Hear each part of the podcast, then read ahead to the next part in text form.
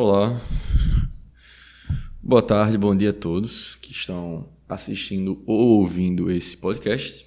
Lembrando que, para quem está assistindo pelo Instagram, esse vídeo está sendo gravado para um podcast que está no Spotify com o nome Para Além do Bem do Mal e da Filosofia. E continuaremos a leitura do livro História da Filosofia, volume 2, do Nicolás Abaguano, né? Abaiano. E vamos falar hoje sobre neoplatonismo e filosofia patrística. E estamos agora finalmente, finalmente estamos entrando na parte que eu mais queria que chegasse. Que na minha opinião é uma das partes mais complexas, profundas, até da própria filosofia, né? De uma maneira muito peculiar, claro.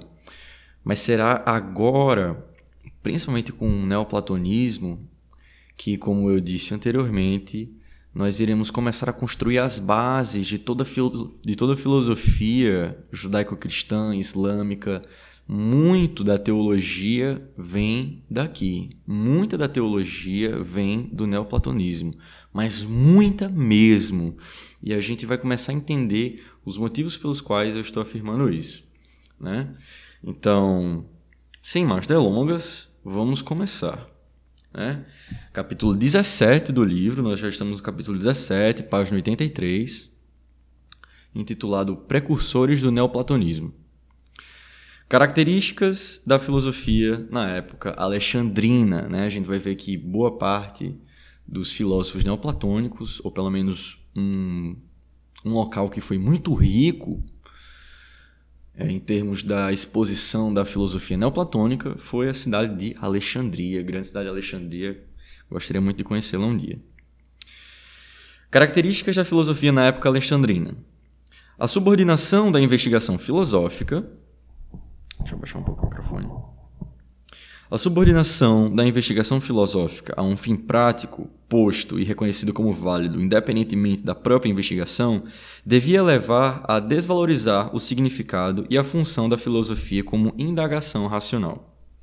A primeira época e a primeira época e a época clássica da filosofia grega tinham reconhecido a investigação o mais alto valor, na, investigação que tende a justificar-se, a aprofundar-se em si própria, a reconhecer o seu ponto de vista e o seu fim último. Tinham colocado o valor da personalidade humana e o único caminho para o homem se formar como homem. Mas, Subordinada a investigação a um fim dado de antemão, o valor deste fim não pode considerar-se assegurado pela própria investigação. Este valor deve vir, no fim de contas, por uma revelação transcendente ou por uma sabedoria originária, numa palavra, por uma tradição religiosa.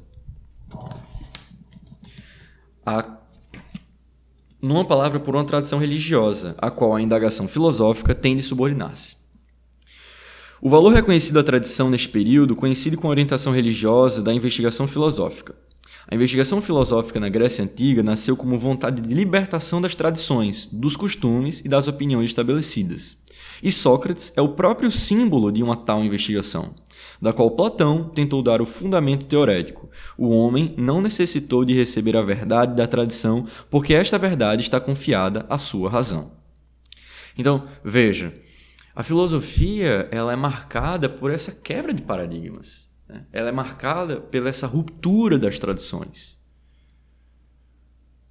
Ela é marcada por essa revolta, digamos assim, por essa necessidade, como um filósofo contemporâneo chamado Alain Badier, um francês, irá dizer, por a necessidade de revolta, de revolução, na realidade, das grandes instituições e teorias vigentes.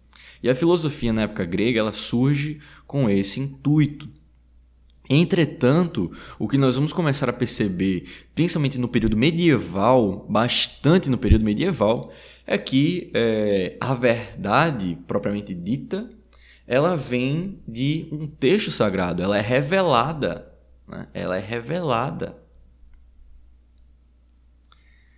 Esse vai ser, esse vai ser um, um, um período bem interessante de ser trabalhado ela é revelada.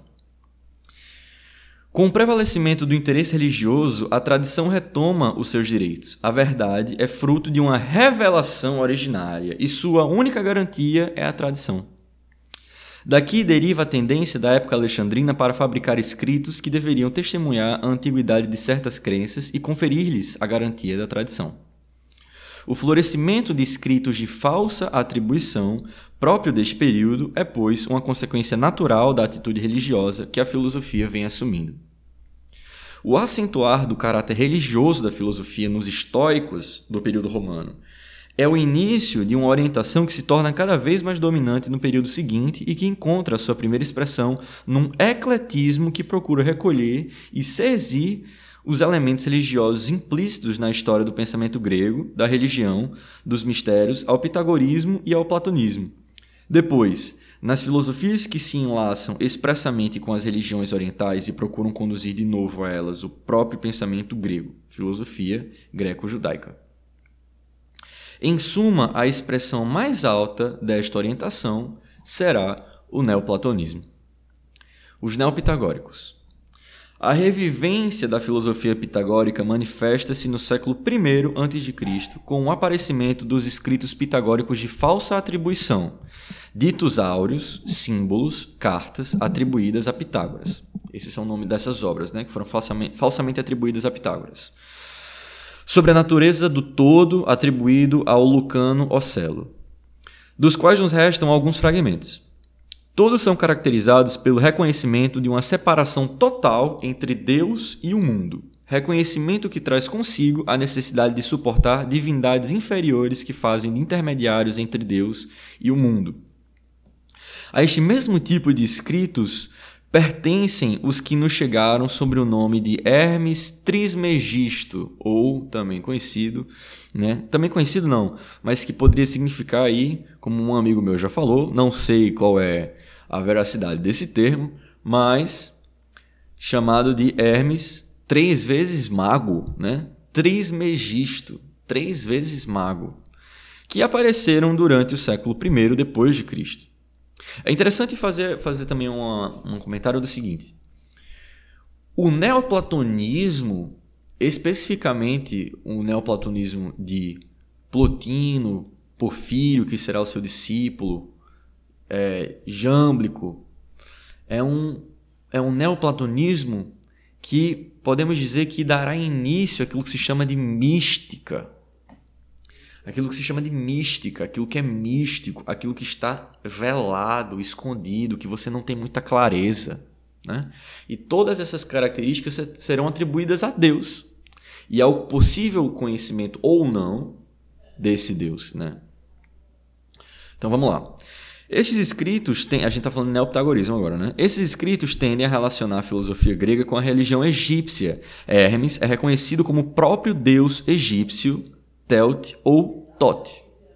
É comum nos escritos de Hermes a hostilidade contra o cristianismo e a defesa do paganismo e das religiões orientais.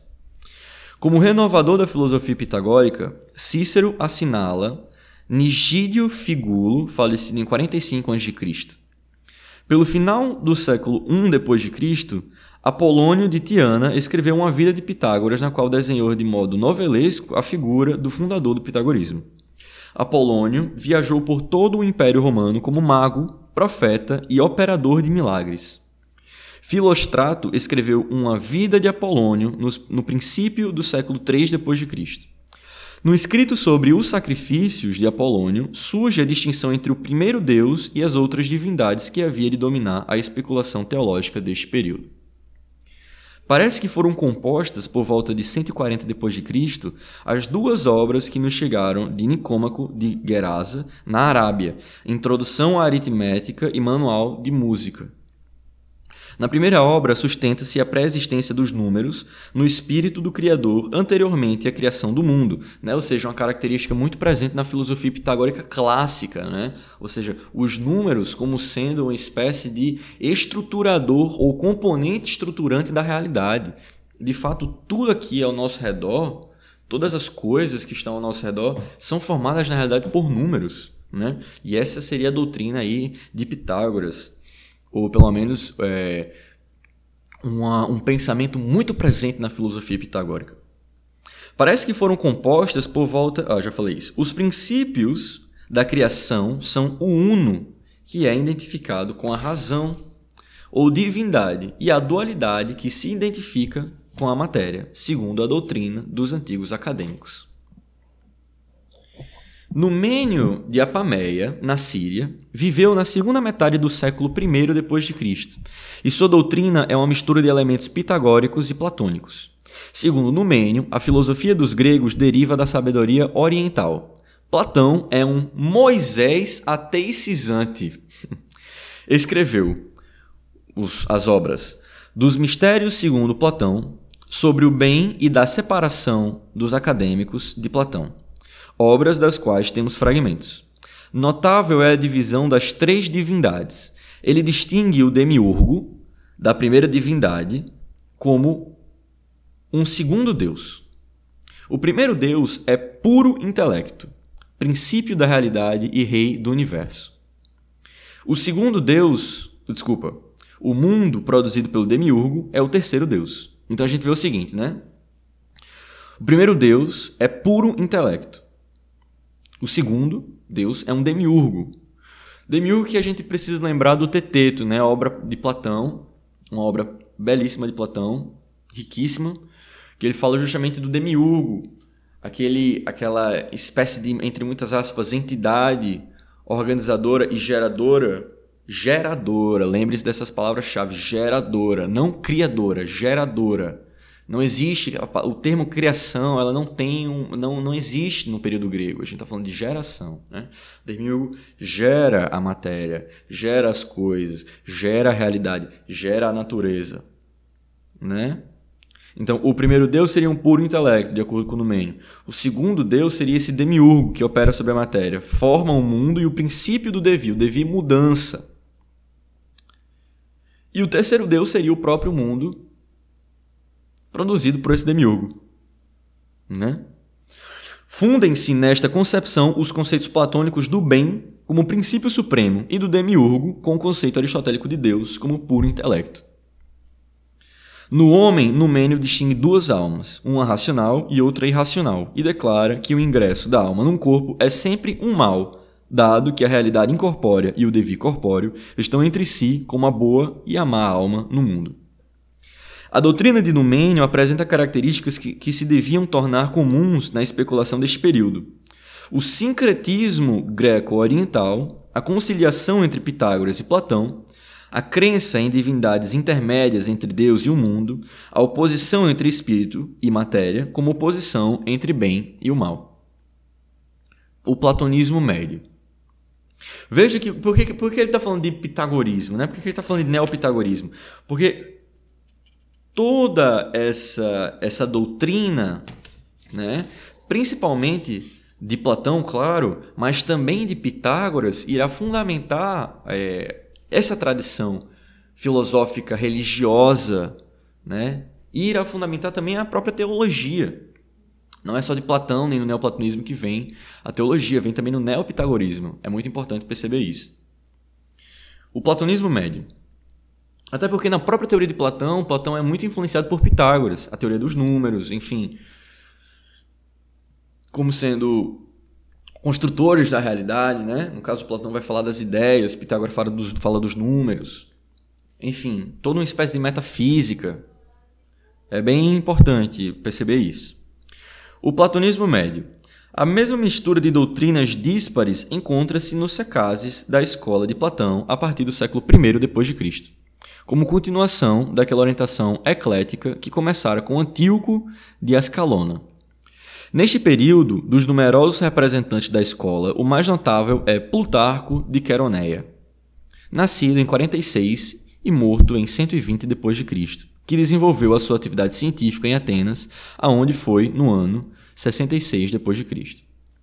Ficaram-nos dele numerosíssimas obras de comentário a Platão, de polêmica contra os estoicos e os epicuristas, de física, de psicologia, de ética, de religião e de pedagogia. Ele é também autor das famosas Vidas Paralelas de gregos e romanos. Deixa eu tomar um gole d'água.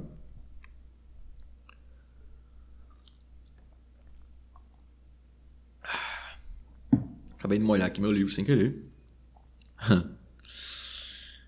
Plutarco considera impossível, veja, veja como a gente vai agora estar tá entrando agora numa teologia de verdade, né?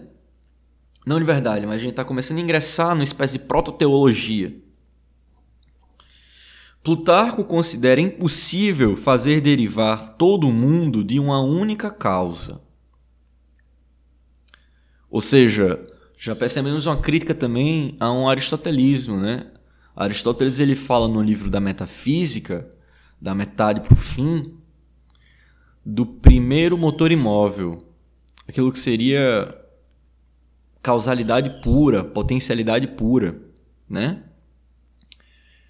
Então, Plutarco considera impossível fazer derivar todo o mundo de uma única causa. Se Deus fosse a causa do mundo, não deveria existir o mal.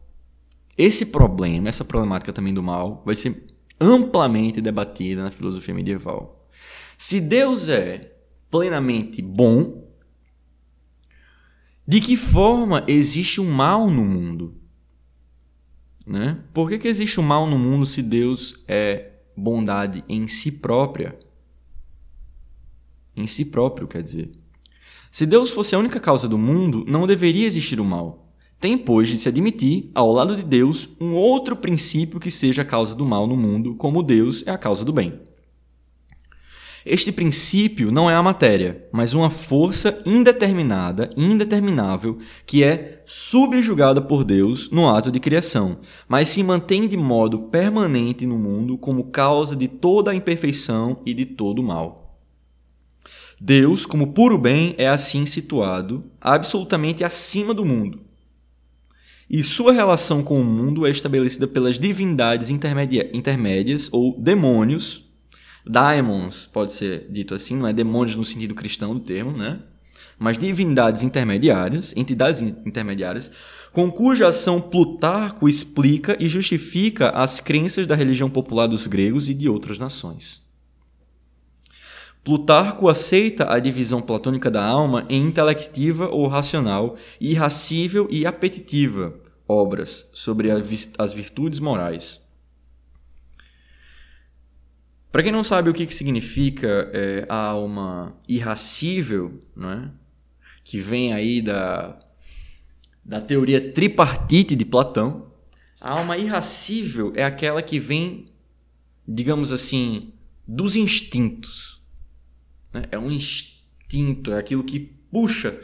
A alma irracível, ela pode porque veja, como é que é a teoria, de, a, teo, a teoria tripartite de Platão? Existem três almas. Uma racional, outra irracível e outra, se eu não estou enganado, é justamente essa apetitiva. A racional, ela puxa para cima. Né? É, ah, desculpa, mas a gente está falando de, um, de uma espécie de, de, de, de, aquela de, de, não é carroça, é corcel, não, corcel é o cavalo, né? A gente está falando de uma enfim, aquilo que puxa os cavalos. Né? E, e imagina que, é, e que, que essa coisa que puxa os cavalos voa. Né? A alma irracível, ela puxa é, essa carroça para cima. Enquanto a apetitiva, que é relacionada aos desejos e às sensações, ela puxa para baixo. A irracível ela pode tanto puxar para baixo quanto puxar para cima. Você precisa, na realidade, justamente meio que treinar essa alma irracível para que ela puxe a carroça para cima, né? Em direção, né? Sempre para cima, né? Aquela cena de Platão apontando, apontando para cima, né? Para as ideias. É, então, a, a alma irracível ela seria justamente essa. Ela é relacionada a uma espécie de desejo, é, talvez intencional, mas ao mesmo tempo instintivo. Noutros lados, combina a divisão platônica com a aristotélica, admitindo assim cinco partes da alma. De todas as maneiras, mantém a superioridade do intelecto sobre as outras partes. Na ética, segue preferentemente Aristóteles. Há coisas que não têm relação necessária conosco, como o céu, a terra, o mar, os astros. Há outras coisas que têm, como o bem, o mal, o prazer e a dor. As primeiras são objeto da razão, logos, científica ou teorética. as segundas, da razão volitiva ou prática.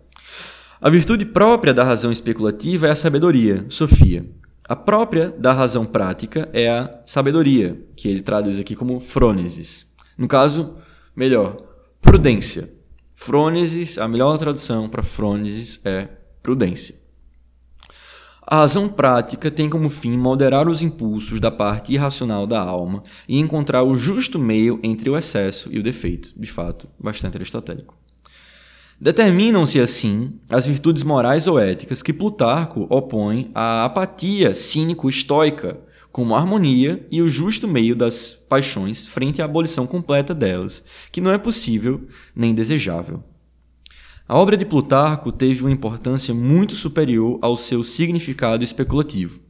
Através dela, se difundiram e foram conhecidas em todos os países as doutrinas fundamentais da filosofia grega, mais que através das obras originais. Contudo, nada na sua filosofia existe que tenha a potência e o rigor da especulação clássica.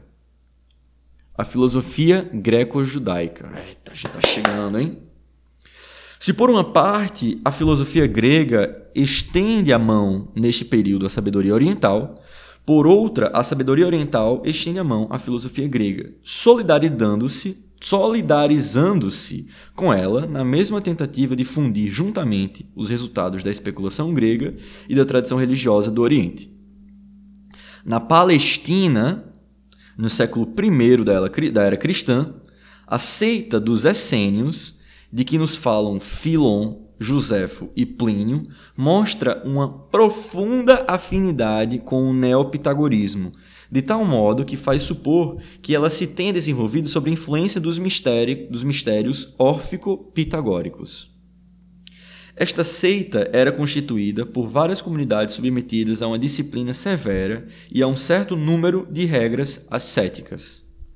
Do ponto de vista doutrinal, interpretavam Alegorias, alegoricamente, olha só, prestem atenção, do ponto de vista doutrinal, interpretavam alegoricamente o Velho Testamento, segundo uma tradição que faziam remontar a Moisés. Segundo um professor, um grande professor que eu tive, de filosofia medieval, na filosofia judaica, a filosofia judaica ela é marcada principalmente por esse caráter é, interpretativo, mas ao mesmo tempo subjetivo, da interpretação do Velho Testamento. Da Torá, por exemplo, né? da, da, da religião judaica. Né? Eles interpretavam alegoricamente o Velho Testamento. Acreditavam na pré-existência da alma e na vida depois da morte. Admitiam as divindades intermédias ou não vou falar demônio, aqui está escrito demônios, mas demônios dá uma. abre margem para uma má interpretação. Essas assim, divindades intermédias e a possibilidade de profetizar o futuro. Quase todas essas crenças se encontram no neopitagorismo e no platonismo médio. Aos essênios se costuma frequentemente atribuir as doutrinas expostas nos documentos recentemente encontrados nas proximidades do Mar Morto e que se designam precisamente como os manuscritos do Mar Morto. Toma um gole d'água.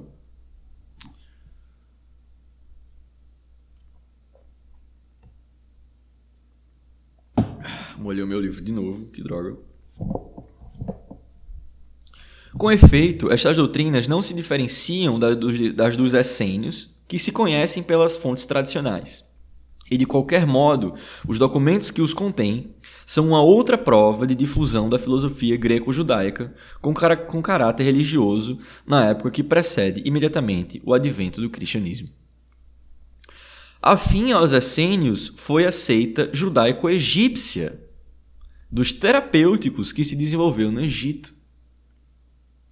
Olha como é rico e olha como é, todas essas doutrinas elas conversam entre si. Né? Elas dialogam entre si. Não é nada fechado. Nada é fechado. Ou pelo menos pouquíssimas coisas são fechadas.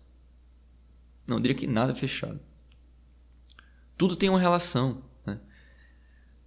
O que você entende, pessoa, normal, média, como cristianismo, não foi um advento completamente único e autêntico.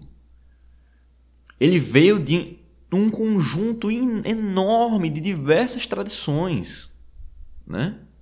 Da filosofia judaica, da filosofia egípcia, de um platonismo, do neoplatonismo, de um neopitagorismo, do pitagorismo, do platonismo. Não é tão autêntico assim, não é tão revolucionário assim.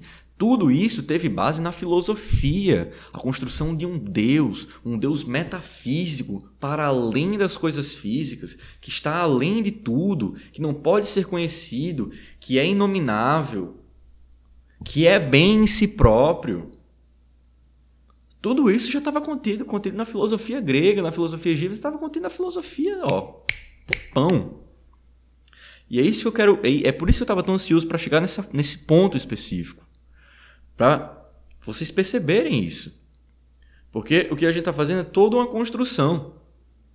Quando você estuda a história da filosofia mesmo, quando você estuda todo um período do nascimento da filosofia, da filosofia clássica, né, do, do período helênico, como a gente viu dos estoicos, cínicos, epicuristas, como a gente está vendo agora do, do, do neoplatonismo, neopitagorismo, da filosofia judaico-cristã, a gente percebe essas coisas. Que não veio do nada. Ah, isso aqui que eu estou vendo nessa doutrina, na realidade, outras pessoas já falaram. E pasmem, essas pessoas existiram. Tenha noção disso. Essas pessoas existiram de fato. Quando a gente fala de um Platão, gente, eu não estou falando de um personagem que, que eu criei da minha cabeça, ou que criaram. Não, Platão existiu mesmo. Foi um grande pensador. Né? Não é uma figura mítica. Não é, não é uma coisa irreal, pelo contrário, é super real. Terreno muito favorável para a fusão dos elementos doutrinais gregos e orientais foi Alexandria. Alguns fragmentos de Aristóbulo, cerca de 150 a.C., 150 a.C., procuram demonstrar que já Pitágoras e Platão tinham conhecido os escritos dos antigos testamentos. Olha que interessante isso. Alguns fragmentos de Aristóbulo procuram, procuram demonstrar, não demonstram, procuram demonstrar que já Pitágoras e Platão tinham conhecido os escritos do Antigo Testamento. Isso eu não fazia a mínima ideia. Quando eu li isso pela primeira vez, eu fiquei assim: caralho, pode crer. No livro da sabedoria do Antigo Testamento, provavelmente composto no século I a.C., há claras reminiscências do platonismo e do pitagorismo na afirmação da pré-existência e da imortalidade da alma, do impedimento que o corpo constitui para ela e na concepção de uma matéria pré-existente e do logos como mediador da criação divina.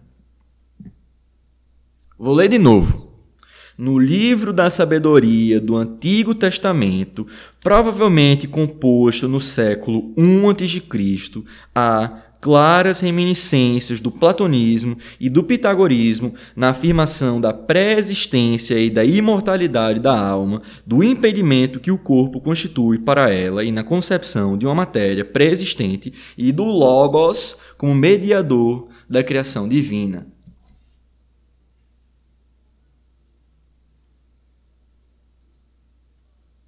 É óbvio que tem relação. É claro e nítido. Basta você estudar e você percebe isso. Que aquilo dali não surgiu do nada.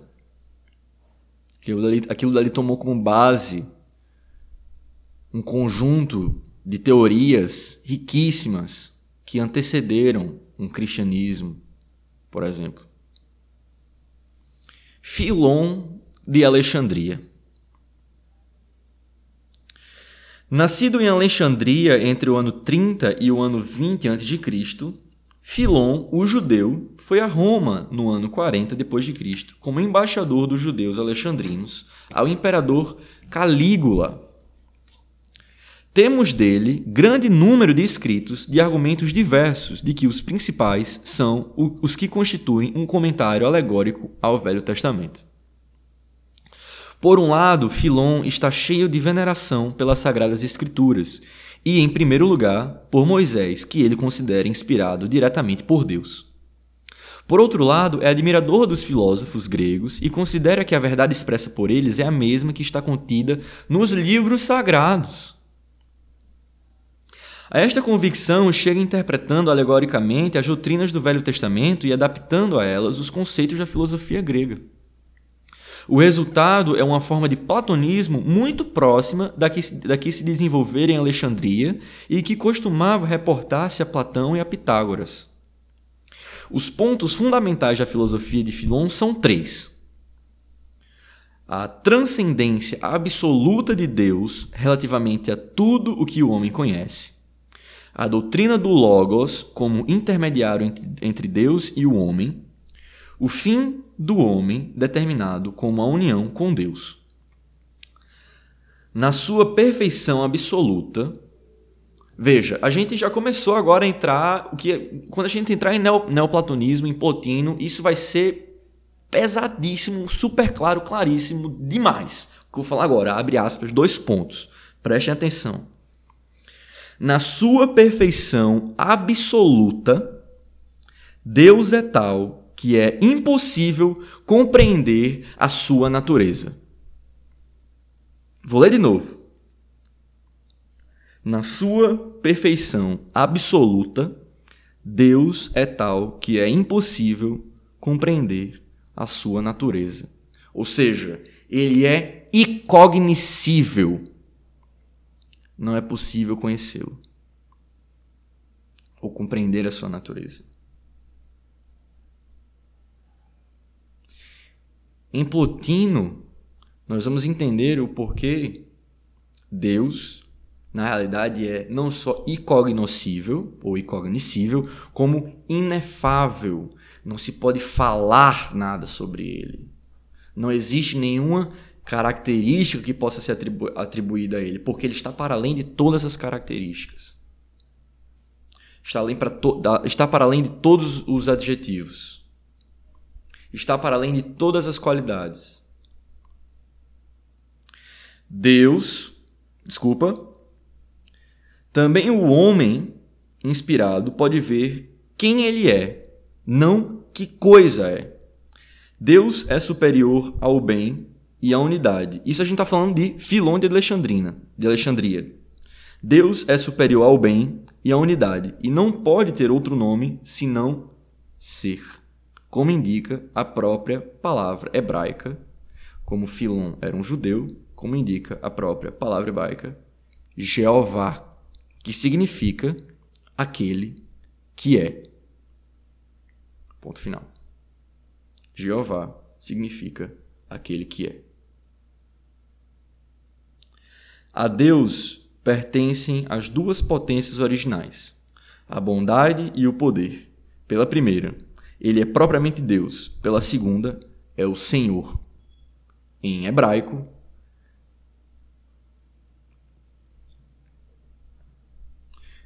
Senhor em hebraico ou é Elohim ou é Adonai. Eu posso ter essa dúvida depois, É um desses dois. Eu, eu acho que é Adonai, talvez. Deixa eu tirar essa dúvida agora. Deixa eu parar aqui o podcast rapidão. Vamos lá. Adonai. Entre os hebreus, um dos nomes de Deus no Velho Testamento, designando-o a partir de seu atributo de Senhor. Adonai em hebraico. Adonai.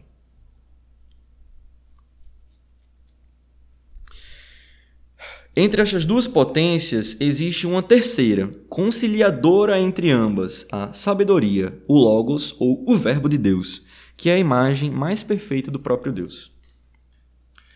O Logos foi o mediador da criação do mundo. Antes de criar o mundo, Deus criou um modelo perfeito, não sensível, incorpóreo e semelhante a ele, que é precisamente o Logos. Você lembra um pouco de platonismo aqui agora, né? Um mundo perfeito, não sensível, incorpóreo, mas que é semelhante a ele. E servindo-se dele, criou o mundo.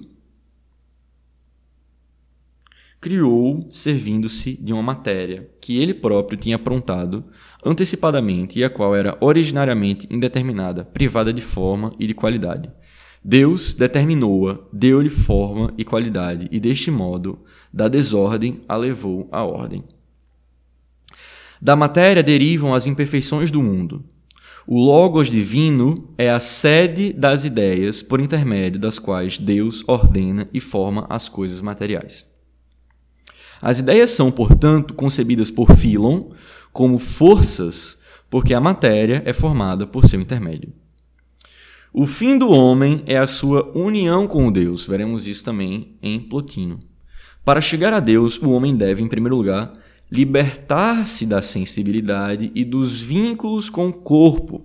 Deve libertar-se também da razão e esperar a graça divina que o eleve até a visão de Deus. Muito pensamento, muito, mas muito, muito, muito, muito presente na filosofia medieval. Muito. A busca do homem pela graça divina, pela salvação.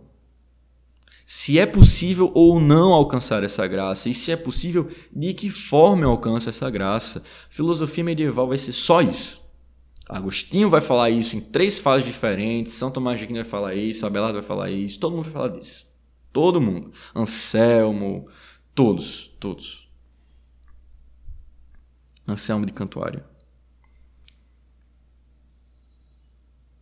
Só se tem esta visão quando o homem saiu fora de si mesmo. Estase. E está debaixo de uma espécie de furor dionisíaco, como ébrio e enlouquecido. Trata-se de uma condição que não se pode exprimir porque é sobre-humana e, como eu tinha dito no começo, misteriosa, ou seja, mística. Porra. E acabamos com os precursores do neoplatonismo e entramos, capítulo 18, no próprio neoplatonismo.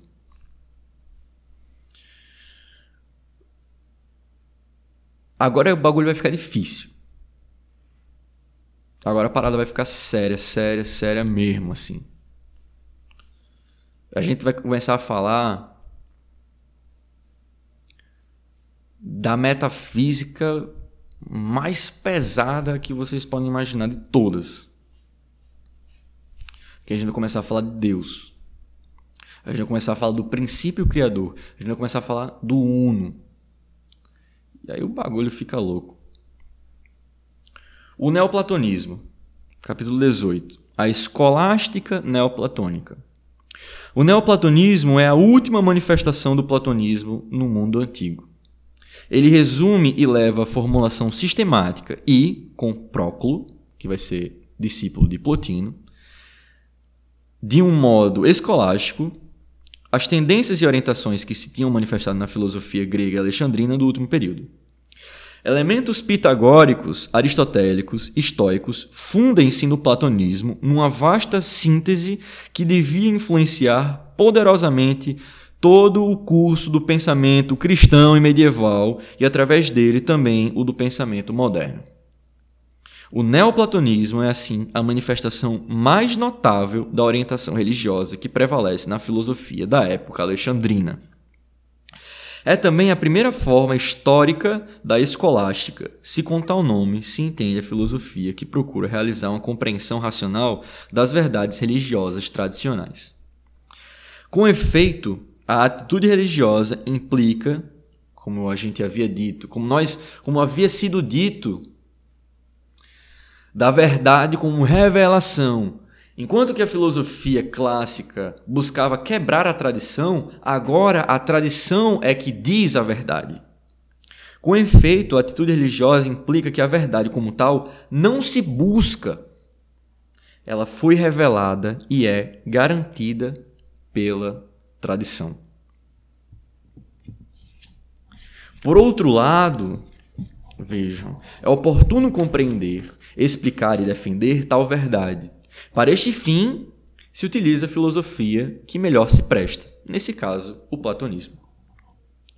Por isso, o neoplatonismo não tem nada que ver com o platonismo, com o platonismo original e autêntico. É, pelo contrário, uma espécie de escolástica que utiliza o platonismo em mistura confusa com elementos doutrinais heterogêneos com o fim de justificar uma atitude religiosa. Então vejam, por que, que se estuda teologia, digamos assim, em um curso de filosofia? O que, que é a filosofia medieval?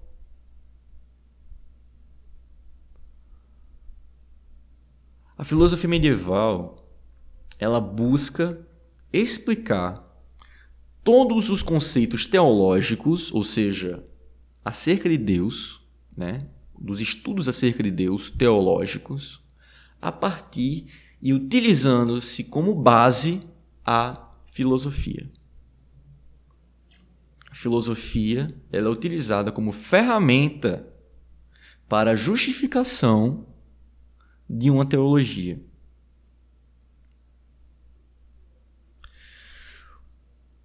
É pelo contrário, ah, já falei isso. O facto de Próclo, o representante mais sabedor da escolástica neoplatônica, ter considerado apócrifas a República e as leis de Platão que se prestam mal pelo seu dominante interesse político, a serem utilizadas para os fins de uma apologética religiosa, constitui uma prova evidente da, des, da descontinuidade que existe entre o platonismo e o neoplatonismo e da impossibilidade de utilizar este último como elemento de compreensão histórica do platonismo originário. Ou seja, existe aí uma ruptura entre o platonismo clássico de Platão e o neoplatonismo. São coisas diferentes. Entre os seus alunos contaram-se Orígenes, que não se deve confundir com o Orígenes cristão, e Cássio Longino, retórico e filólogo, sobre o nome do qual nos chegou o seu escrito do Sublime, que não obstante não é seu. Coitado. A maior figura do neoplatonismo chama-se Plotino. Nascido em Licopole, no Egito, em 203 ou 204 depois de Cristo, participou na expedição do imperador Gordiano contra os persas para conhecer as doutrinas dos persas e dos indianos. No regresso, estabeleceu-se em Roma, onde a sua escola contou, entre os seus ouvintes, numerosos senadores romanos. o imperador Galieno e a sua mulher Salonina estiveram entre os seus admiradores. Morreu na campanha com 66 anos, em 269 ou 270 depois de Cristo. Ou seja, tá, vamos continuar, desculpa. O seu aluno Porfírio,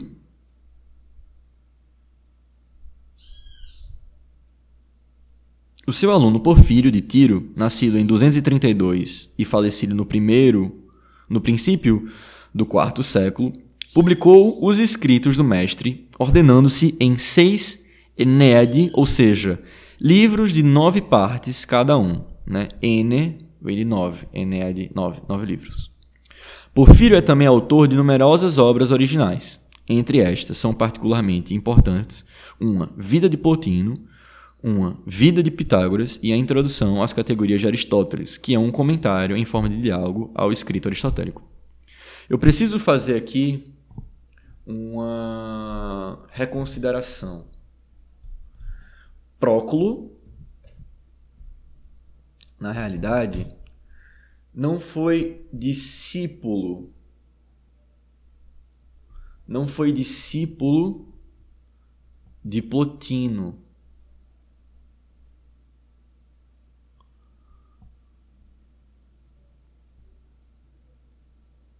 Ah, foi sim.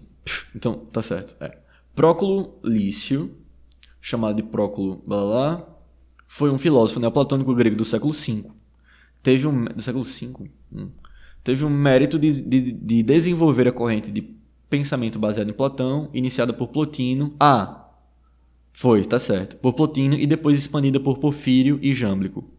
Próclo combina seus pontos de vista com seus mestres Plutarco, Siriano de Alexandrina, Porfírio e Jâmblico. Beleza, tava certo. Desculpa aí. É... O interesse fundamental de Porfírio é prático-religiosa. Ele tira da doutrina de Plotino motivos para defender a religião pagã. Vamos entrar, hein? Estão entrando, hein? Estamos entrando. Vai ser agora. Vai ser agora. Plotino, dois pontos. Deus. Plotino acentua. Preste atenção, agora as palavras são essenciais. Vou até tomar um gole d'água.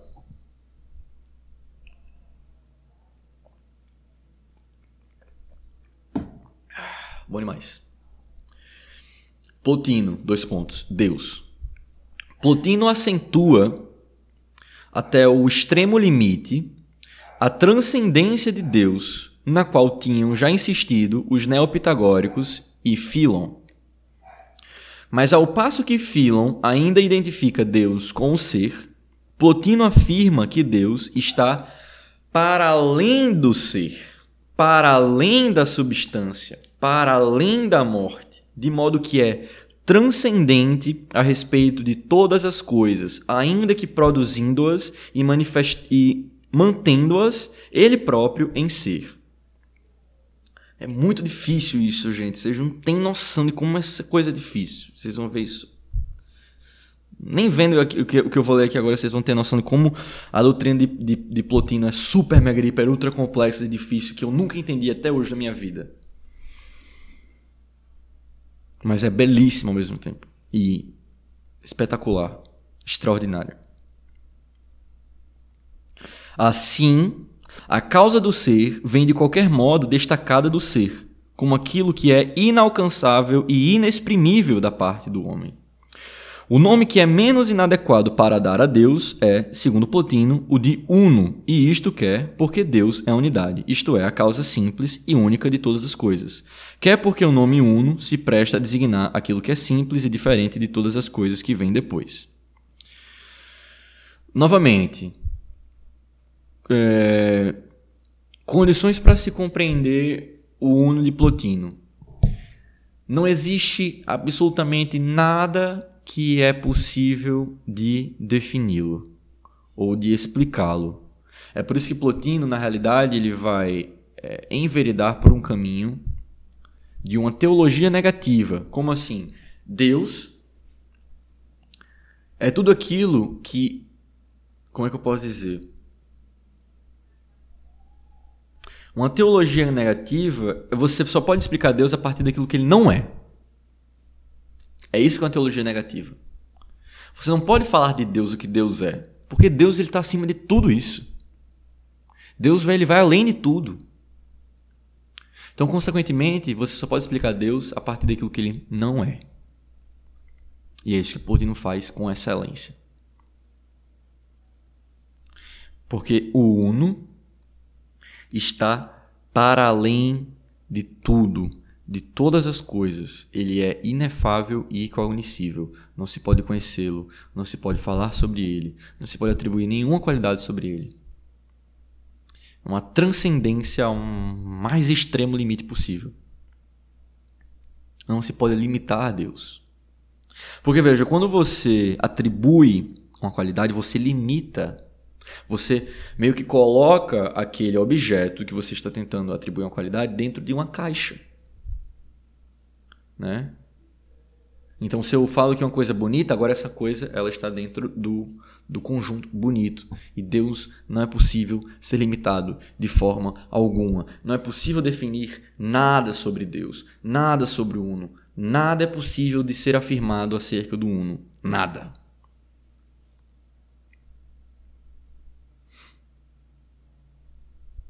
O próprio Plotino adverte, porém, que este nome não contém mais que a exclusão do múltiplo, e salvo esta exclusão, não é mais adequado que os outros para exprimir Deus.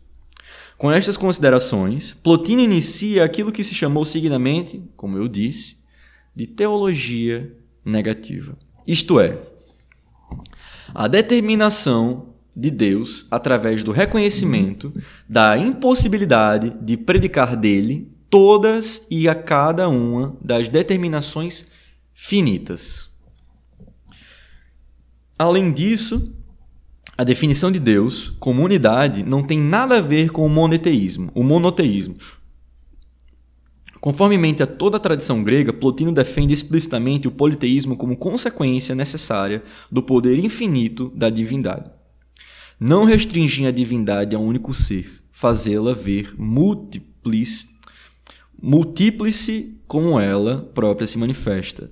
Eis o que significa conhecer o poder da divindade, capaz, ainda que permanecendo aquele que é, de criar uma multiplicidade de deuses que se ligam com ele, existem para ele e vêm dele. Para uma divindade concebida deste modo, a criação não pode ser um ato de vontade, o que implicaria uma mudança da essência divina. A criação acontece de tal maneira que Deus permanece imóvel no centro dela, sem querê-la nem consenti-la. Ela é um processo de emanação. E eu diria até na realidade, como já foi dito em algumas aulas uh, de professores que eu tive, o Uno de Plotino ele gera todas as coisas a partir de uma superabundância. Superabundância, não superabundância. Ele é tão abundante, perfeito, é, enfim, que a partir desse excesso que ele tem, desse excesso dele próprio. Ele é tão enorme, gigantesco. É muito difícil falar de coisas que não se pode falar sobre, né? Mas ele é tão além disso tudo que é por superabundância que ele cria todas as coisas. Ele é um processo de emanação semelhante àquele pelo qual a luz se difunde em torno do corpo luminoso, ou o calor em torno do corpo cálido, ou melhor, semelhante ao perfume que emana do corpo odorífero. Inclusive, na quinta no quinto livro das Eneadas, Plotino utiliza a alegoria ou a metáfora, na realidade, de Deus como sendo ou do Uno como sendo uma grande explosão ou um sol, um sol enorme uma fogueira absurdamente gigantesca, né? E que as fagulhas que saem dessa enorme bola, enorme, gigante, seriam todas as coisas. Utilizando a noção aristotélica de Deus como pensamento do pensamento, Vou repetir. Utilizando a noção aristotélica de Deus como pensamento do pensamento, Plotino interpreta a própria emanação como o pensamento que o Uno pensa de si. Vejam como isso é muito difícil, mano. Caralho, isso é realmente muito complexo. Porque a gente está falando de um Uno que possui a propriedade ao mesmo tempo, você não pode falar nada sobre ele, mas ele possui a propriedade de pensar a si próprio. O Uno, pensando-se, dá origem ao intelecto, que é a sua imagem. A gente está agora falando daquilo que ele chama de hipóstases. São as hipóstases das Enéadas de Plotino. As hipóstases é, são, é uma outra palavra que pode ser denominada como substância. Em grego, a palavra substância significa ousia. Ousia, em grego, vai dar é, origem a duas palavras de língua latina, essentia e substantia. Mas é, todas essas, essas duas palavras, que consequentemente darão origem à nossa palavra portuguesa essência e substância, elas vêm do grego ousia, palavra muito utilizada na metafísica aristotélica. Entretanto, na filosofia neoplatônica é utilizado a palavra hipóstasis, hipóstase, que são as substâncias. E para Plotino são três. A primeira é o próprio uno. A segunda é o intelecto. Veja. E a terceira é a alma. O uno pensando-se dá origem ao intelecto, que é a sua imagem. O intelecto, pensando-se, dá origem à alma, que é a imagem do intelecto. Passando-se rapidamente da imagem à imagem, a emanação é aquilo. A emanação é também um processo de degradação. Aquilo que emana do uno é inferior ao uno, assim como a luz é menos luminosa do que a fonte de onde emana e a onda de perfume é menos intensa à medida que se afasta do corpo odorífero. Os seres que emanam de Deus não podem, portanto, ter a sua perfeição nem a sua unidade, mas tendem cada vez mais à imperfeição e à multiplicidade. Plotino, as emanações, né? ou hipóstases. A primeira emanação do Uno é o intelecto, nous, que é a imagem mais próxima dele. O intelecto contém já a multiplicidade na medida em que implica a distinção entre o sujeito que pensa e o objeto pensado. Este intelecto, como o logos ou o verbo de Philon, é a sede das ideias platônicas. Ele é identificado por Plotino com o demiurgo que fala Platão no Timeu. Eu havia dito mais cedo que era no Teteto, mas eu acho, agora eu estou confundindo, mas é no Timeu.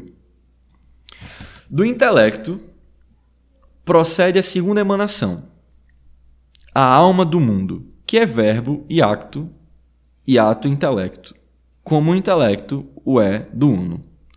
Por um lado, a alma olha o intelecto de, quem, de que provém e com o qual pensa, pelo outro, olha-se a si própria e conserva-se. Pelo outro ainda, olha aquilo que está depois dela e ordena-o, governa-o e rege-o. Assim, a alma universal tem uma parte superior que se dirige ao intelecto e uma parte inferior que se dirige ao corpo.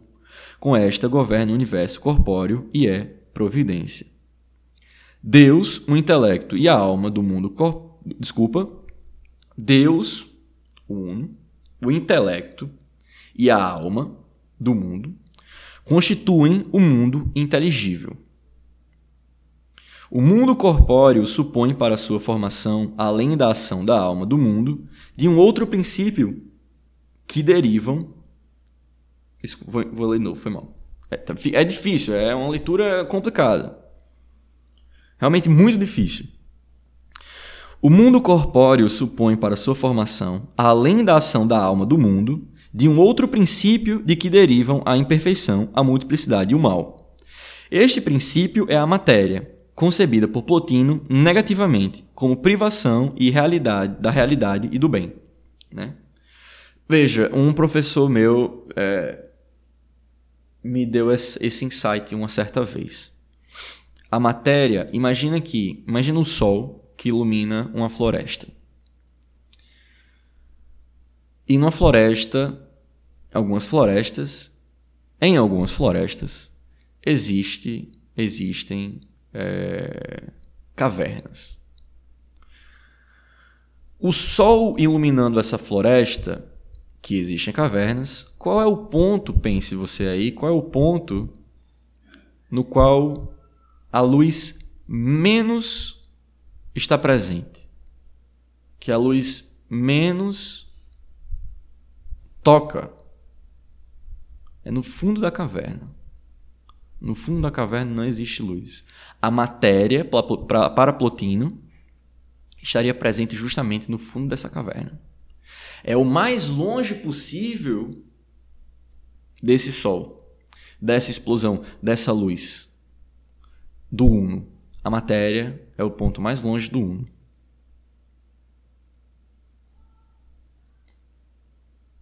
Deus, o intelecto. Ah, já falei isso.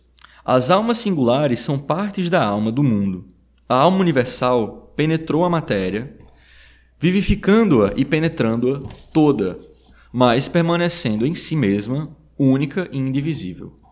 Ela produz a unidade e a simpatia de todas as coisas do mundo, já que estas, tendo um, uma única alma, se ligam umas às outras como os membros de um mesmo animal. Dominado como está pela alma universal, o mundo tem uma ordem e uma beleza perfeita. Para descobrir esta ordem é necessário olhar todo, olhar o todo no qual encontra o seu posto e a sua função cada parte singular, ainda aquela aparentemente imperfeita ou má. O próprio vício tem uma função útil ao todo, porque se torna um exemplo da força das leis e acaba por produzir consequências úteis. Plotino. A consciência e o retorno a Deus.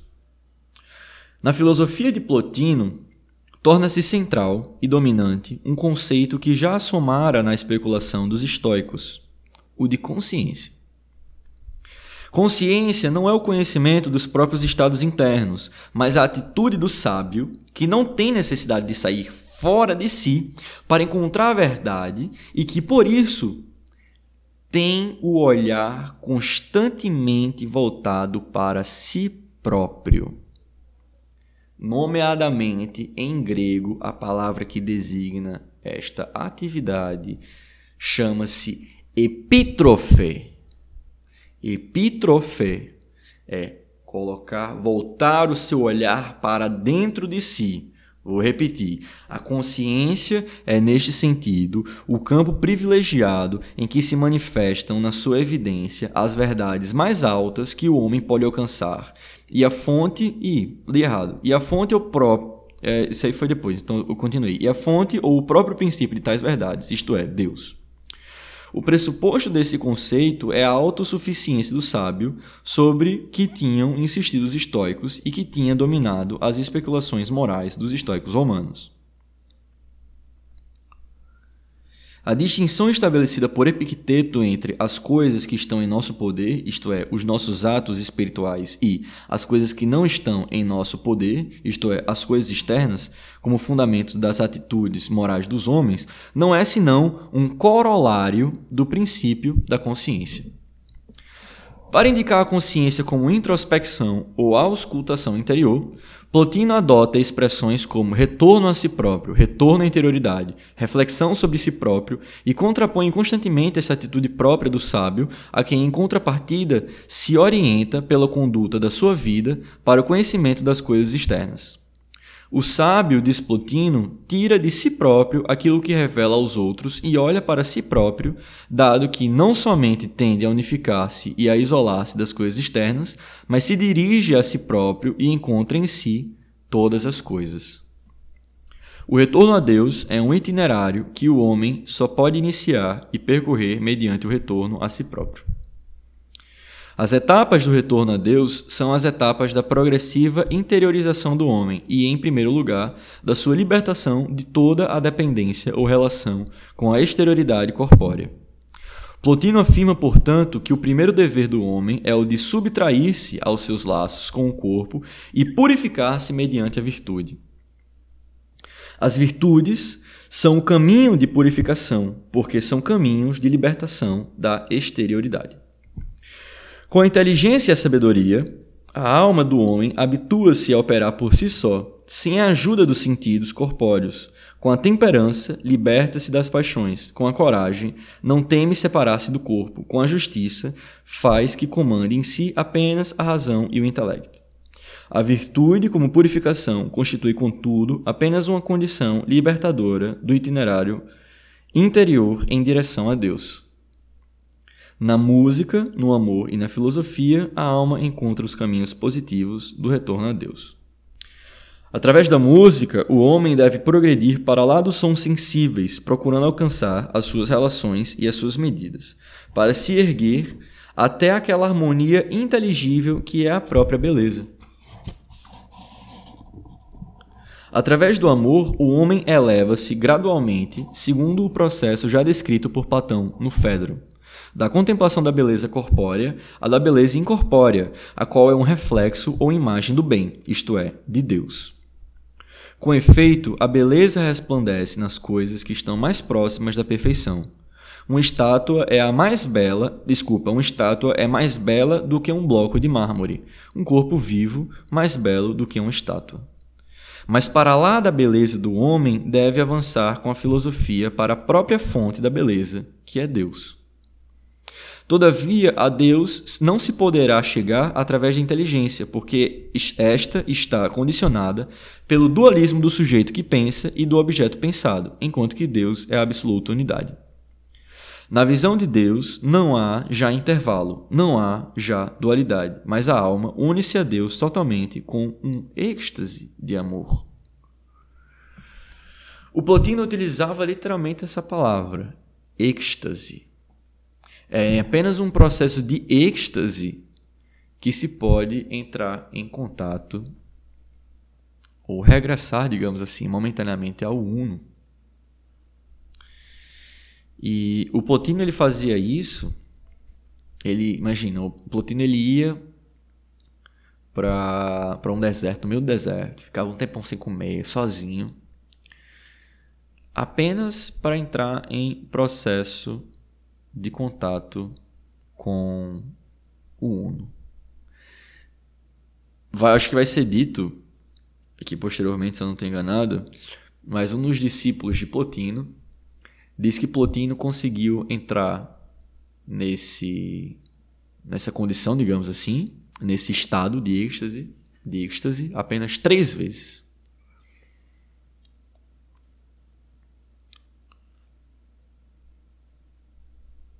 Muito interessante.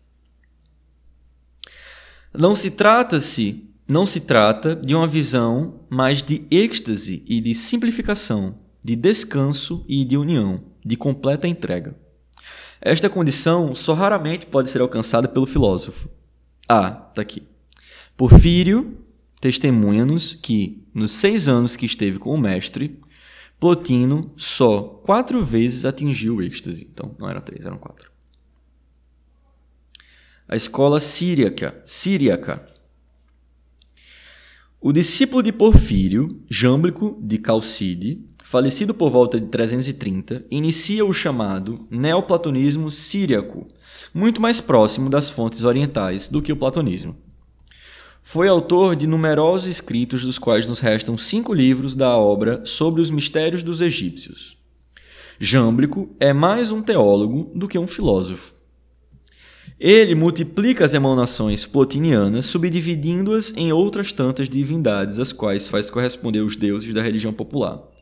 Insiste, pois, sobre o valor da teurgia, que é a virtude mágica dos ritos e das fórmulas propiciatórias. A divindade, diz ele, não pode ser persuadida a agir pelo nosso pensamento, porque a perfeição não é levada a agir por aquilo que é imperfeito.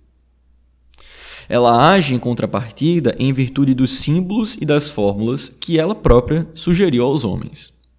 O neoplatonismo inclinava-se assim com Jâmblico para uma teologia mítica que se prestava a justificar todas as superstições das crenças pagãs. Jâmblico teve numerosos discípulos que, pelas notícias que nos chegaram, aparecem desprovidos de qualquer originalidade.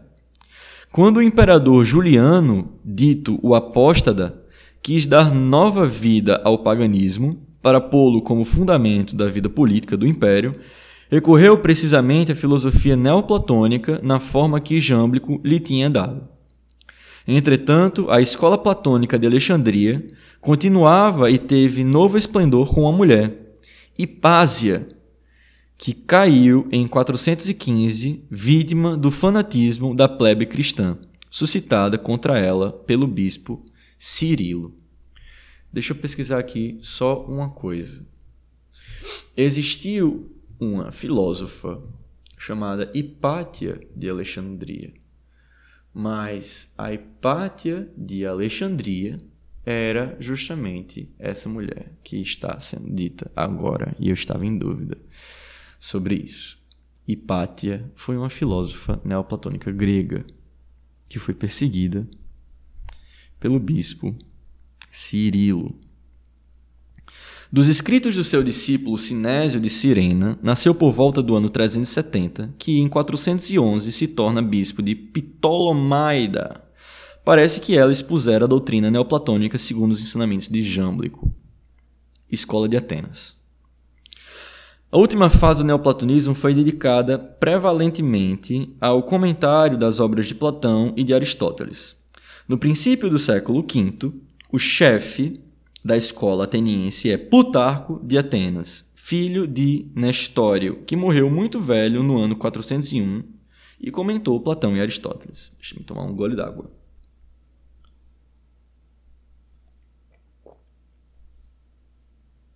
Inclusive, pelo que eu estou vendo aqui, Hipátia de Alexandria foi a primeira mulher documentada como tendo sido matemática. Muito interessante também. É, no, hum, a especulação metafísica foi, em contrapartida, cultivada por Siriano, o mestre de Próclo, o qual se refere especialmente a Platão, que considerava superior a Aristóteles e que quis conciliar com os pitagóricos e com os neoplatônicos. Próclo é o maior representante da orientação ateniense. Nascido em Constantinopla no ano 410 e educado em Lícia aos 20 anos, dirigiu-se para Atenas, onde permaneceu até sua morte, ocorrida em 485.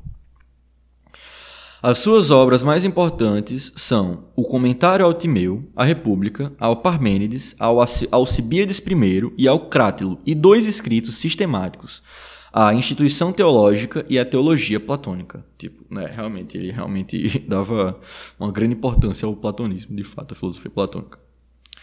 Próculo deu à filosofia neoplatônica a sua, a sua forma definitiva. Sucederam-lhe numerosos pensadores que seguiram as suas pisadas, mas que não oferecem nenhuma contribuição original para sua doutrina. A última geração de neoplatônicos pertence Simplício, cujos comentários às muitas obras de Aristóteles têm para nós a mesma a, para nós a máxima importância como fontes de todo o pensamento antigo e representam também uma notável obra de pensamento.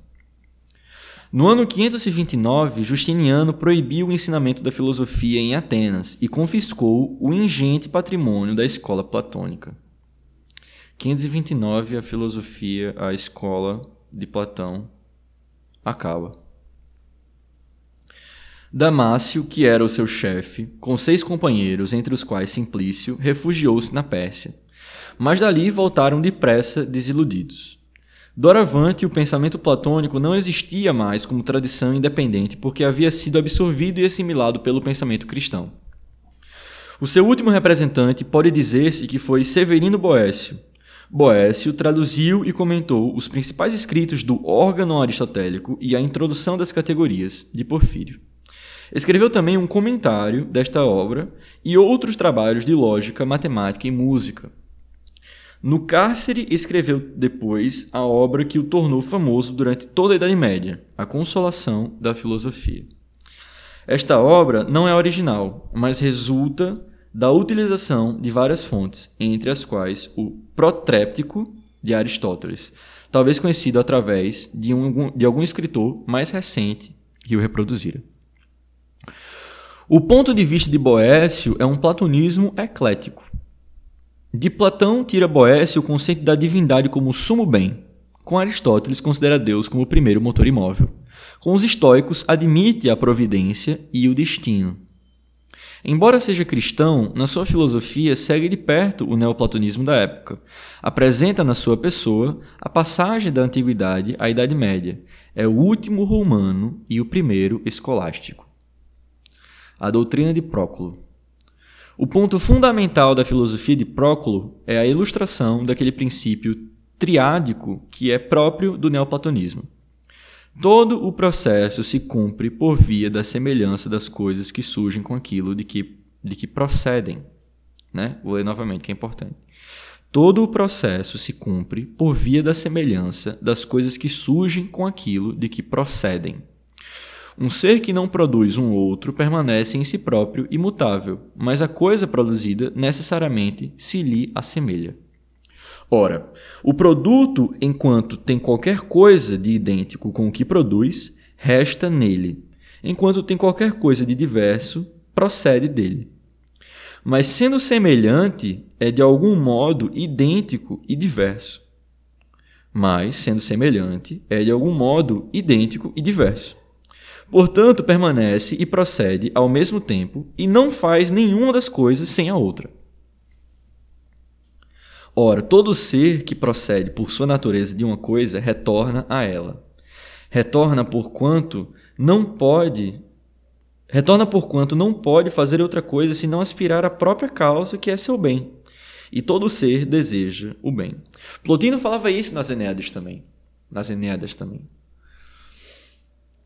É, todas as hipóstases elas estão num processo constante, num estado constante de retorno ao uno no qual elas proviram. Com isto, Próculo distingue no processo das emanações de todo ser pela sua causa três momentos: o permanecer, moné, imutável da causa em si, da causa em si mesma. Segundo, o proceder, prodos, dela pelo ser derivado, que pela sua semelhança com ela permanece aderido a ela e por sua vez se afasta dela. E em terceiro, o retorno ou conversão epístrofe do ser derivado à sua causa originária. Aquele processo de emanação que Plotino ilustrava em termos metafóricos com o exemplo da luz e do odor é justificado por Próclo com esta dialética da relação entre a causa e a coisa produzida, pela qual ao mesmo tempo se enlaçam, se separam e voltam a unir-se num processo circular no qual o princípio e o fim coincidem. O ponto de partida de todo o processo é o uno, causa primeira e bem absoluto, que Próculo, como Plotino, considera incognoscível e inexprimível. Do uno procede uma multiplicidade de unidades, ou enéade, que são também bens supremos e divindades que fazem de intermediárias entre o uno originário e o mundo do intelecto. O intelecto, que é a terceira fase da emanação, é dividido por Próculo em três momentos: o inteligível, o objeto do intelecto, que é o ser, o inteligível intelectual, que é a vida, o intelectual, o intelecto como sujeito, que é o intelecto. O ser e a vida, por sua vez, dividem-se em vários momentos, a cada um dos quais Próculo faz corresponder uma divindade da religião popular. O quarto momento da emanação é a alma, dividida em três espécies: a divina, a demoníaca e a humana. Das primeiras duas são ainda divididas e identificadas como divindades ou seres da religião popular. O mundo é organizado e governado pela alma divina. O mal não deriva da divindade, mas da imperfeição dos graus médios e baixos da escala do mundo e da sua deficiente aceitação do bem divino. A matéria não pode ser causa do mal, porque ela foi criada por Deus como necessária para o mundo. Então aí a gente já vê um certo, uma certa ruptura do pensamento de Próculo com o pensamento de Plotino. Além das faculdades assinaladas na alma por Platão e Aristóteles, Próculo admite nela uma faculdade superior a todas. O uno na alma, que corresponde ao uno no mundo, e a faculdade apta a conhecê-lo. O processo da elevação moral e intelectual da alma culmina na união estática com o Uno. Os graus últimos desse processo de elevação são o amor, a verdade e a fé. O amor leva o homem até a visão da beleza divina, a verdade até a sabedoria divina e ao conhecimento perfeito da realidade. Mas só a fé o leva para lá do conhecimento e de todo o devir, ao repouso e à união mística com aquilo que é incognoscível e inexprimível. Caralho, agora você meteu, hein? Porra. Foda. Essa foi foda. Vou até repetir, mano.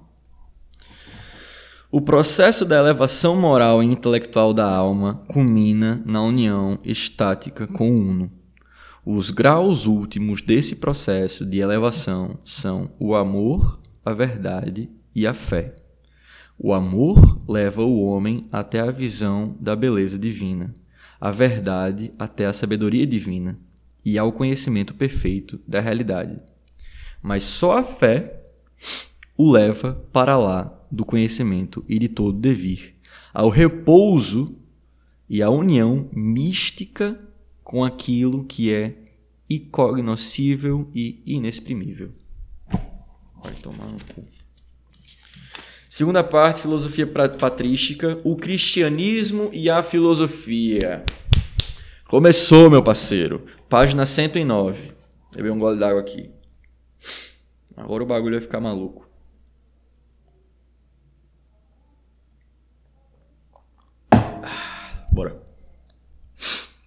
O cristianismo é filosofia. A filosofia grega e a tradição cristã. A Grécia foi o berço verdadeiro da filosofia.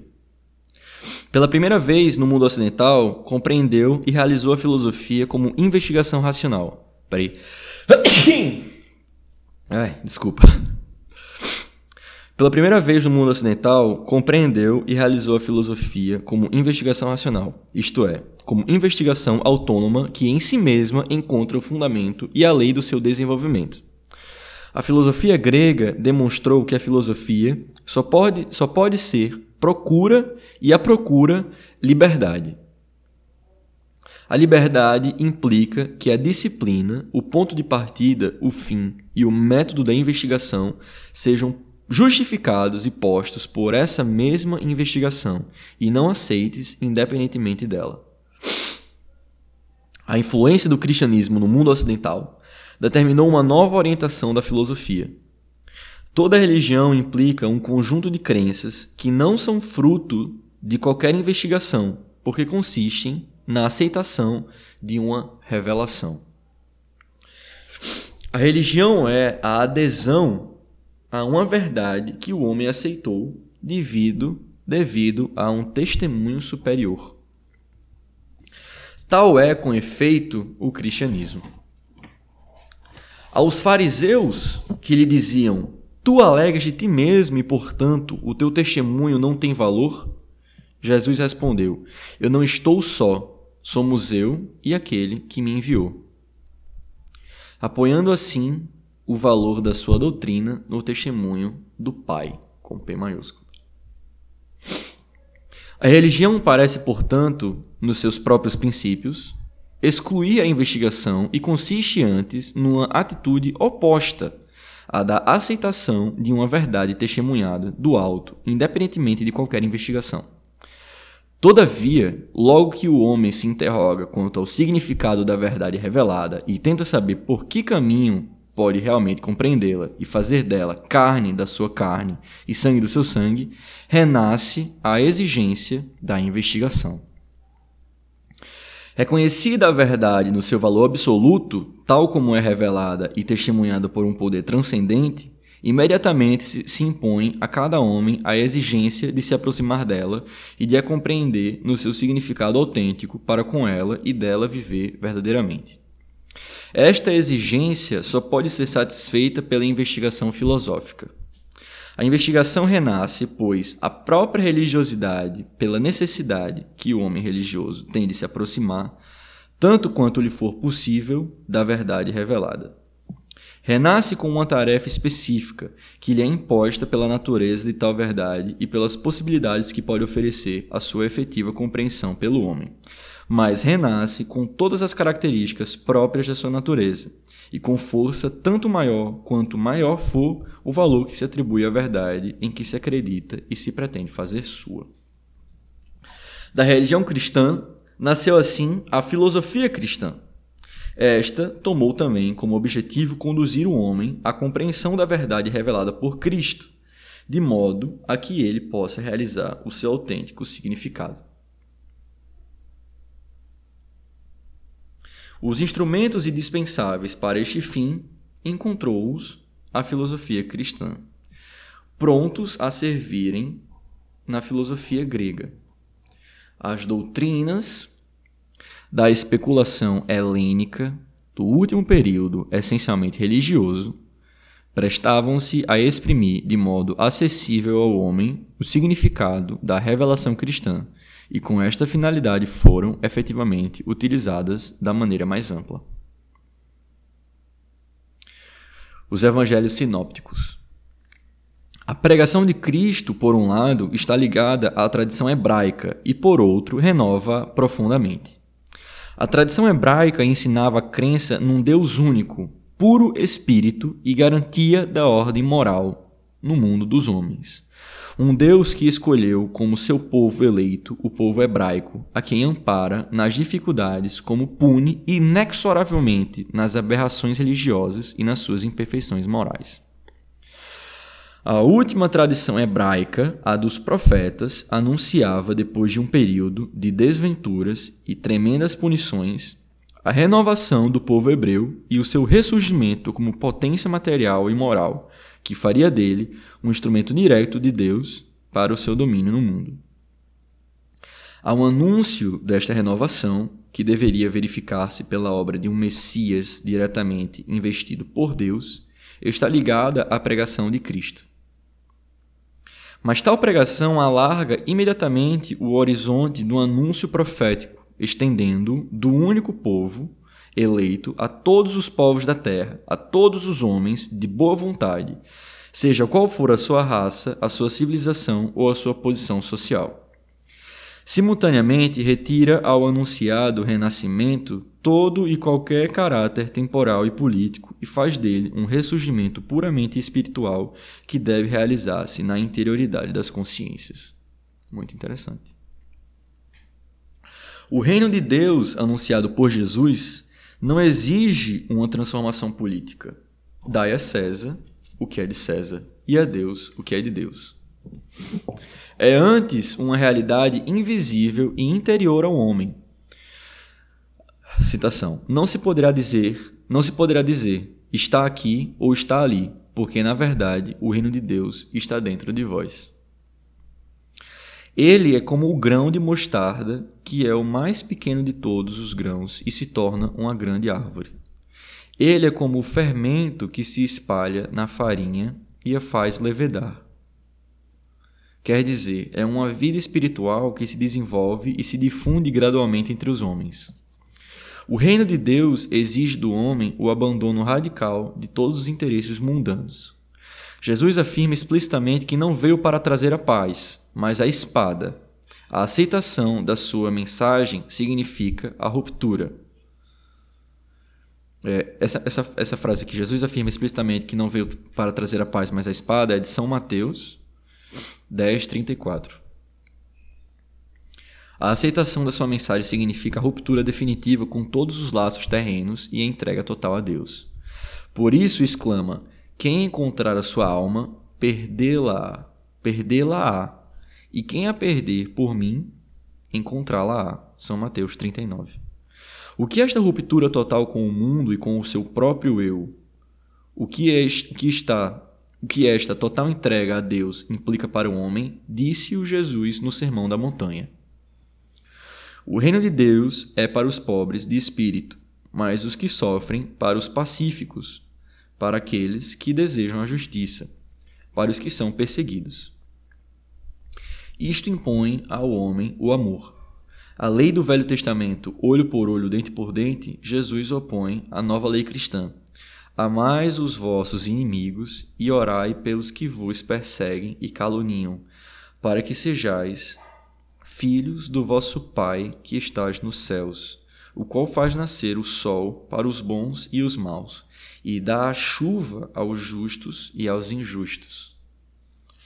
Pois se amais apenas os que vos amam, que mérito tereis? Não fazem os publicanos o mesmo?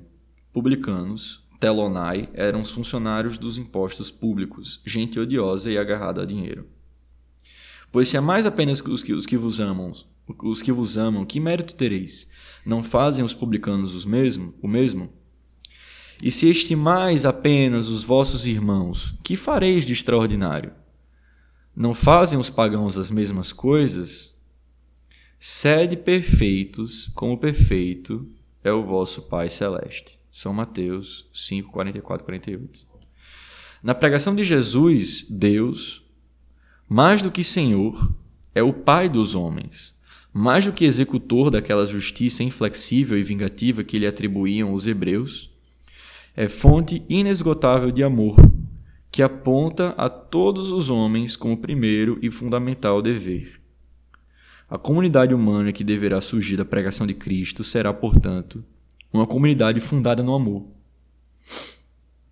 Mesmo a relação entre o homem e Deus deve ser uma relação de amor. O homem deve abandonar-se à providência do seu Pai Celeste. Procurai antes de mais nada o reino de Deus e a sua justiça, e tudo o restante vos será concedido. São Mateus 6,33. Mas este abandono não deve ser uma expectativa inerte. Velai, disse Jesus, porque não sabeis o dia em que chegará o vosso Senhor. São Mateus 24, 42. Esperar pelo reino de Deus significa preparar-se incessantemente para ele. Não é concedido sem esforço. Pedi e recebereis. Procurai e encontrareis. Batei e as portas se abrirão. São Lucas 11, 9. Todo o ensinamento de Jesus pretende transmitir a necessidade desta expectativa ativa e preparatória, desta procura, sem a qual não é possível tornarmos-nos dignos do reino de Deus. Por isso, Jesus se volta de preferência para os humildes e para os que sofrem.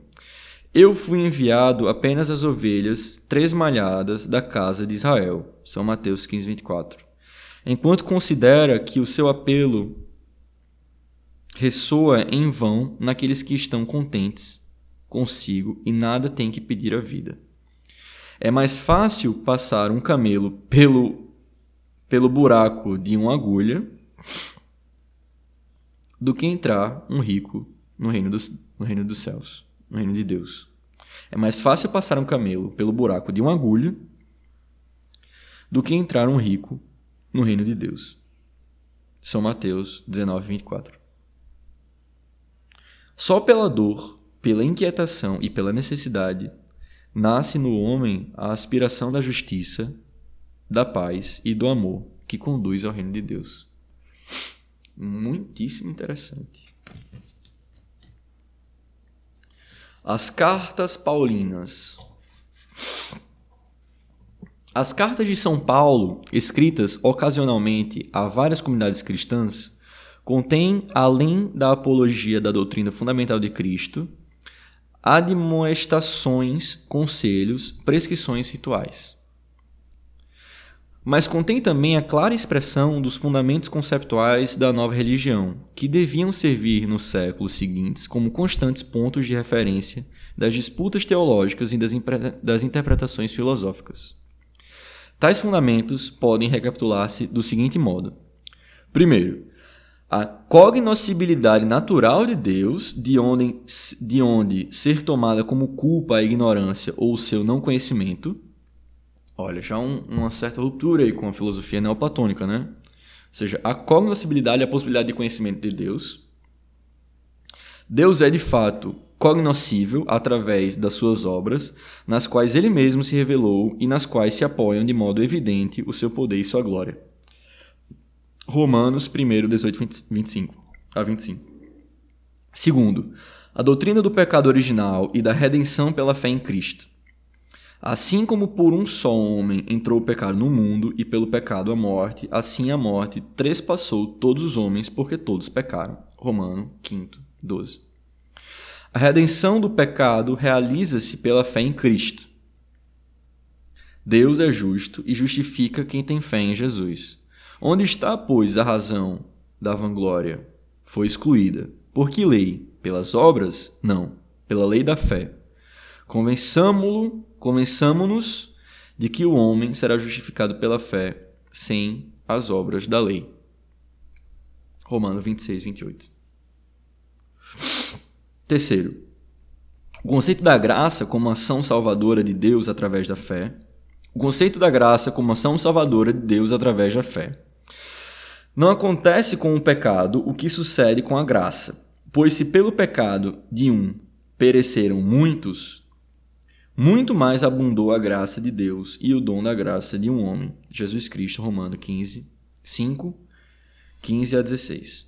Quarto, o contraste entre a vida segundo a carne e a vida segundo o espírito. Se viverdes pela carne, precipitar-vos-eis na morte. Se pelo Espírito fizerdes morrer aos atos do corpo, vivereis. Porque todos os que seguem o Espírito de Deus são seus filhos. Romano 8, 13 a 114. Quinto, a identificação do reino de Deus com a vida e o espírito da comunidade dos fiéis, isto é, com a igreja. Segundo São Paulo, a igreja é o corpo de Cristo, de que os cristãos são os diferentes membros harmonizados e concordes. Romanos 12, 5. SG, não sei o que é isso.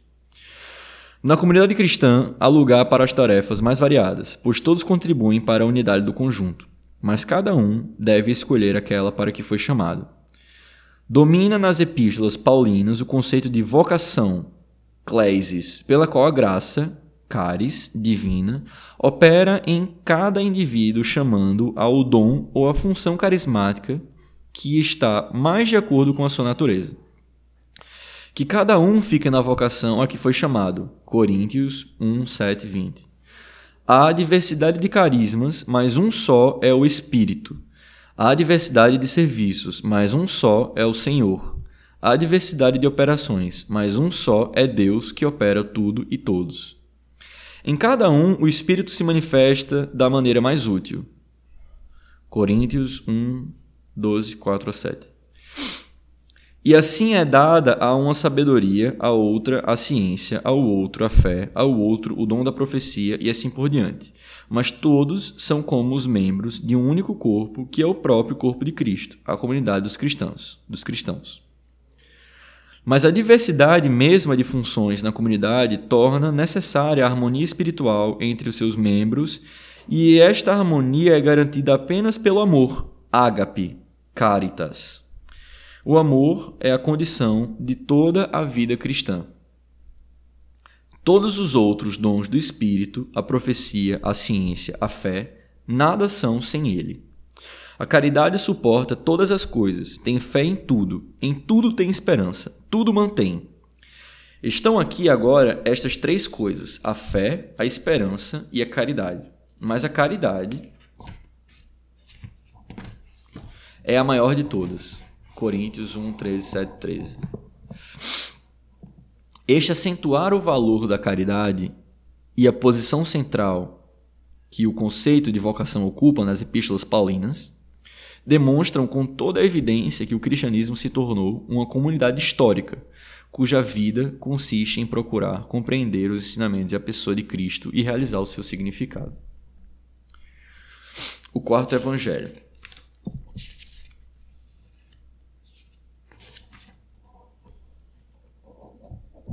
Bebe um copo d'água. Tá acabando minha água. Acabou minha água. Nos evangelhos sinópticos, a doutrina de Cristo surge já estreitamente ligada à pessoa de Cristo. Cristo deu testemunho da verdade da sua doutrina, apelando para o Pai Celeste que o enviara aos homens, com os milagres que operou e, sobretudo, com a sua ressurreição. O Evangelho de São João é dominado, mais do que os sinópticos, pela figura de Jesus e apresenta pela primeira vez a tentativa de compreender filosoficamente a figura do Mestre e o princípio da sua doutrina. O prólogo do quarto Evangelho vê em Jesus o Logos ou o Verbo divino. No princípio era o Logos, e o Logos estava em Deus, e o Logos era Deus. No princípio, ele estava em Deus. Tudo foi criado através dele e nada do que foi feito foi sem ele. Nele estava a vida e a vida era a luz dos homens. E a luz apareceu nas trevas e as trevas não a receberam. São João 1, 1 a 5. Nestas palavras de São João, determina-se pela primeira vez a natureza de Cristo pelo conceito do Logos, que já tinha entrado na tradição hebraica com o livro da sabedoria. Ao Logos é atribuída a função de mediador entre Deus e o mundo, enquanto se diz que tudo foi criado por seu intermédio. É reconhecida a sua direta filiação e derivação do Pai. 9, 35, 16, 28. E é-lhe atribuído claramente o papel de salvador de todos os homens. Eu não rogo apenas por estes, os discípulos, mas por todos aqueles que, por sua palavra, acreditaram em mim para que todos sejam uma única coisa, como tu, ó Pai, estás em mim e eu em ti, para que eles estejam em nós e todo mundo acredite que tu me enviaste.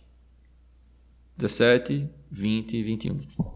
No quarto evangelho, a oposição entre os laços terrenos e o reino de Deus vem expressa como a oposição entre a vida segundo a carne e a vida segundo o espírito, e apresentada como a alternativa crucial do homem. A vida segundo o Espírito é uma nova vida que traz consigo um novo, um novo nascimento. Em verdade, em verdade vos digo que se cada qual não nasce, não nasce de novo, não pode ver o reino de Deus. Nicodemos disse-lhe: Como pode nascer um homem já velho? Pode ele entrar pela segunda vez no seio de sua mãe e voltar a nascer? Jesus respondeu-lhe: Em verdade, em verdade te digo, que se cada um não nascer da água e do espírito, não pode entrar no reino de Deus. O que nasceu da carne é carne, e o que nasceu do espírito é espírito. Não te surpreenda se te digo: é necessário nascer de novo. O vento sopra de onde quer tu ouves o seu ruído, mas não sabes de onde vem e para onde vai. Assim é tudo o que é gerado pelo Espírito. Este renascer do Espírito, pneuma, é o nascimento para a verdadeira vida. O Espírito é a que vivifica, a carne de nada vale. As palavras que vos dirige são espírito e vida. A vida espiritual implica um novo critério de juízo, e por isso Jesus diz aos fariseus: Vós julgais segundo a carne, mas eu a ninguém julgo, e se julgo, o meu juízo é verdadeiro, porque não estou só, somos eu e aquele com a maiúsculo que me enviou. Bota fé, meu parceiro Jesus. Deixa eu colocar aqui meu celular para carregar. Ok. A filosofia cristã. Deixa eu ver para cá.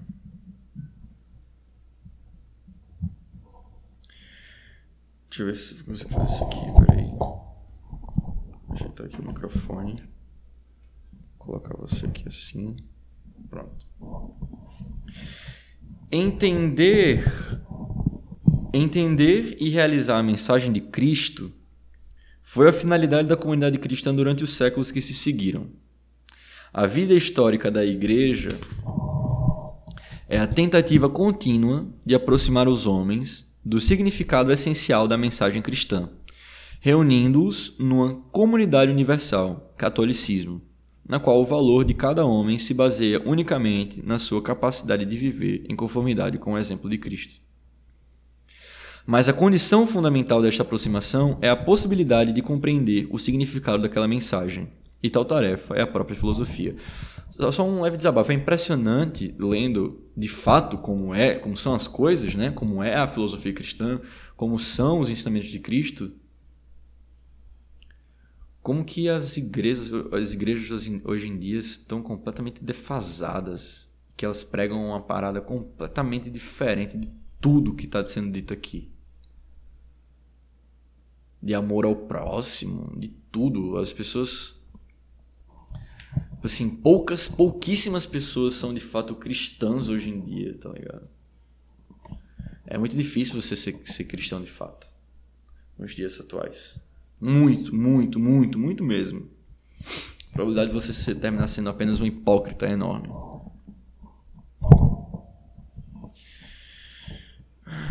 A filosofia cristã não pode ter a finalidade de, de, de, descobrir novas verdades, nem mesmo a de aprofundar e desenvolver a verdade original do cristianismo, mas apenas a de encontrar o melhor caminho pelo qual os homens possam chegar e compreender e a fazer sua a revelação cristã. Tudo o que era necessário para erguer o homem do pecado e salvá-lo foi ensinado por Cristo e selado com o seu martírio. Ao homem não é dado descobrir, a não ser com fadiga, o significado essencial da revelação cristã. Nem pode descobri-lo apenas por si, fiando-se unicamente na razão. Na igreja cristã, a filosofia encaminha-se não só para o esclarecimento de uma verdade, que já é conhecida desde o início, como ainda para esclarecer no âmbito de uma responsabilidade coletiva, na qual cada indivíduo encontra um guia e um limite.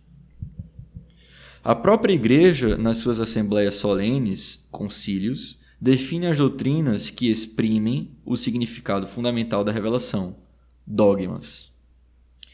Daqui deriva o caráter específico da filosofia cristã, na qual a procura individual encontra antecipadamente assinalados os seus limites. Não é como a filosofia grega uma procura autônoma que, em primeiro lugar, pretende fixar os termos e o significado do seu problema. Os termos e a natureza do problema já lhe foram dados.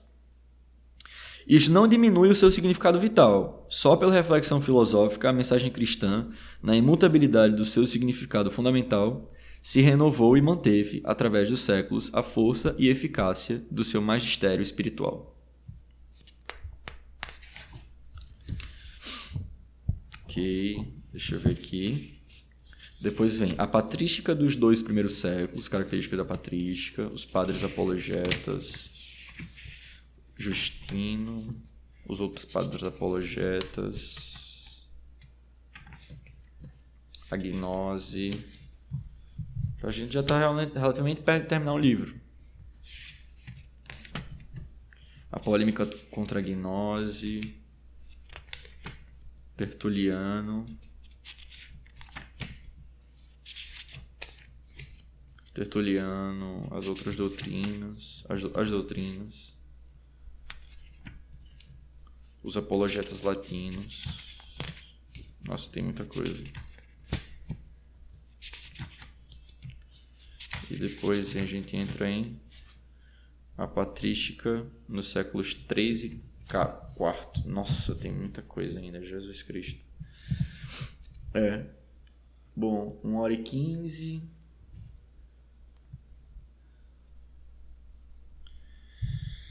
Estamos na metade do livro, lemos a metade do livro, estamos na página 121. Minha água, minha água acabou. Acho que vou deixar para fazer a continuação em outro momento. Enfim. É... Bom, ficamos por aqui. Né? É, foi 1 hora e 46 de leitura, é, um tempozinho legal. É, falamos sobre neoplatonismo, falamos muito bem sobre neoplatonismo, iniciamos a filosofia patrística, falamos sobre a filosofia cristã é, e suas relações. Acho que foi uma leitura muito, muito rica. E em outro momento continuaremos a leitura do livro da História da Filosofia, volume 2, do Nicolás Abaiano. E, termina, e terminaremos esse livro.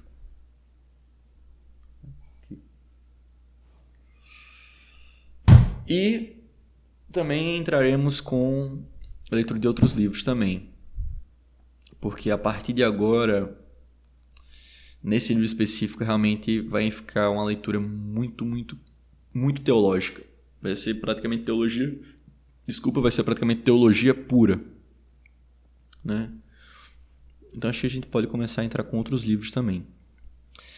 Enfim, por hoje é isso. Agradeço a presença de todos, quem tiver assistido, que seja útil esse material e até a próxima.